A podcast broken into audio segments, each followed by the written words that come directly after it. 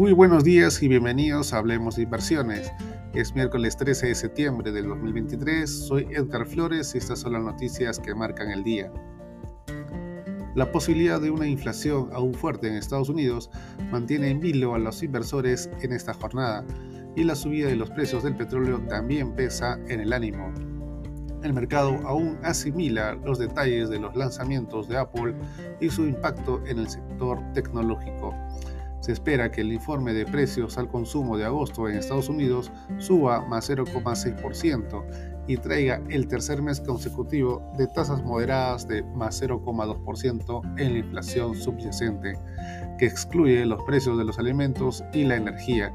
De confirmarse, este resultado podría señalar una pausa en las subidas de las tasas de interés. El fondo Mubadala Investment se ha asociado con Blue Owl Capital comprometiéndose a invertir mil millones de dólares en la plataforma de crédito de esta compañía, que financia empresas tecnológicas y de software. El acuerdo se produce en un momento en que los fondos soberanos del Oriente Medio buscan diversificarse fuera del sector energético. El precio de la APO de ARM, que cerrará hoy, debería situarse un dólar por encima o por debajo del límite superior del rango determinado por la empresa entre 47 dólares y 51 dólares por acción, lo que situaría la valoración del diseñador de chips en 54.500 millones de dólares. La empresa alemana de calzado Birkenstock de casi 250 años de antigüedad ha solicitado una oferta pública inicial en Estados Unidos. La cotización que sigue la estela de otras como ARM, Instacart y Cablillo podría valorar Birkenstock en más de 8 mil millones de dólares.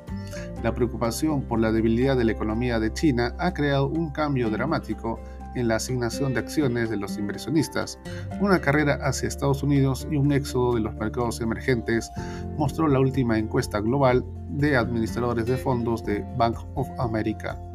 Según un informe de la OPEP, los mercados mundiales de petróleo enfrentan un déficit de oferta de más de 3 millones de barriles diarios el próximo trimestre, en lo que podría ser la mayor en más de una década mientras Arabia Saudita extiende sus recortes de producción. De esta forma, los futuros del Standard Poor's 500 opera a esta hora de la mañana con un retroceso de menos 0,03%. En Europa, el índice de referencia Eurostock 50 baja menos 0,83%, mientras que el CAC francés y el DAX alemán retroceden menos 0,75% y menos 0,85% respectivamente. Por último, en Asia, el Nikkei japonés cerró la jornada de manera negativa, menos 0,23%, al tiempo que los índices de Hong Kong y Shanghai tuvieron caídas de menos 0,07% y menos 0,45% respectivamente. El mercado local peruano cerró con resultados positivos, más 0,32%, dado el avance de los sectores financiero e industrial. Según la encuesta de expectativas de empleo de Manpower Group, en Perú, el 46% de las empresas tiene planes de aumentar su personal durante el cuarto trimestre del 2023. La encuesta se llevó a cabo con la participación de 510 empleadores de diversos tamaños y sectores en el país.